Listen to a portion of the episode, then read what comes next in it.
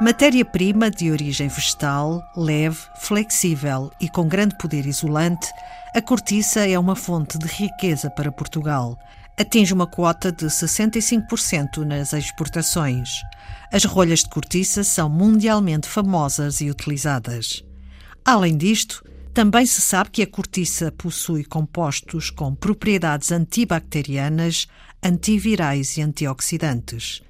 Com efeito, as qualidades da cortiça não param de nos surpreender, como acontece com um projeto que aproveita os resíduos de cortiça e de entrecasco, a parte rugosa e mais escura do exterior da casca, para extrair alguns dos compostos com propriedades antioxidantes explica Joana Ferreira, investigadora do grupo Fortec, do Centro de Estudos Florestais do Instituto Superior de Agronomia e investigadora principal deste projeto. Exatamente por ser o tecido que se encontra diretamente em contacto com o exterior, está mais sujeito à, à ação dos agentes uh, externos, agressivos, como a radiação ultravioleta, a presença de predadores, fungos, é? e portanto há de constituir a primeira linha de defesa da árvore. É? Portanto, consequentemente, há de ser rico em metabolitos secundários que são sintetizados pela árvore e que são responsáveis pela sua proteção. Portanto, são normalmente compostos polifenólicos, como flavonoides, como taninos, uh, e que têm atividade antioxidante para poder regenerar os tecidos uh, da árvore que, que, que, são afetados exatamente pela, pela agressão destes agentes. Por isso, neste estudo, a primeira coisa que nós fizemos, uh, tendo os resíduos uh, de, de cortiça e de entrecasco, foi determinar o teor de compostos fenólicos, de flavonoides, taninos e a percentagem da atividade antioxidante que apresentavam. E tivemos muito bons resultados, muito superiores até àquele que já tínhamos uh, obtido em, em, estudos anteriores para a cortiça, especificamente, não é? A atividade antioxidante pode ser muito importante como uma nova fonte de tratamento de sintomas relacionados com a doença de Alzheimer. A doença de Alzheimer, assim como outras patologias neurológicas uh, e outros distúrbios metabólicos, doenças cardiovasculares, estão relacionados com o stress oxidativo, que causa o quê? Danos nos tecidos, que estão relacionados depois com estas doenças, e que só podem ser regenerados na presença de antioxidantes. Aliás, para a doença de Alzheimer, atualmente a maior parte dos fármacos utilizados são fármacos que se baseiam na teoria colinérgica, portanto, e, e são inibidores da acetilcolinesterase. O que é, que é isto? Exatamente, durante a neurotransmissão, portanto, a passagem de informação de um neurónio para outro, nós temos um neurotransmissor que se chama acetilcolina. E, naturalmente, após fazer o seu papel de transmissão, existe uma enzima, que é a acetilcolinesterase, que vai degradar este neurotransmissor. Naturalmente, isto é um processo natural que ocorre no nosso cérebro. Pronto. Nas pessoas que têm a doença de Alzheimer, este neurotransmissor, a acetilcolina, existe em baixas quantidades.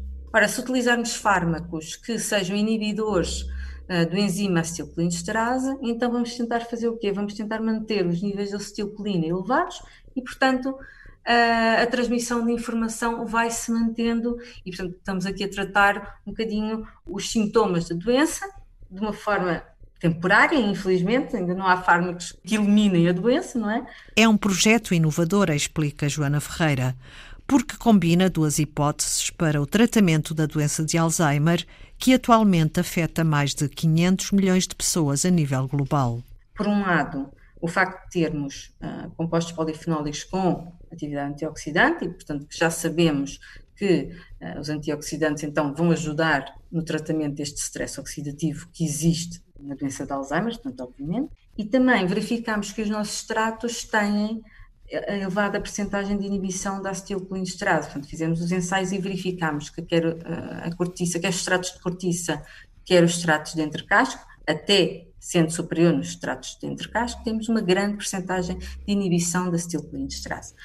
Até um bocadinho superior àquilo que vemos em alguns fármacos que já são comercializados. Os testes são feitos em laboratório? São testes in vitro, até bastante simples de serem executados e, e não, não exigem equipamento muito especial, exigem apenas a presença da enzima e do extrato e do neurotransmissor, materiais que são comercializados, são adquiridos. Depois são, são medidas as atividades antioxidantes, são medidas as atividades de inibição do enzima. A ideia de aproveitar compostos dos resíduos de cortiça e do entrecasco para um possível tratamento de patologias neurológicas como Alzheimer partiu de uma conversa com uma aluna do curso de Medicina da Universidade do Algarve.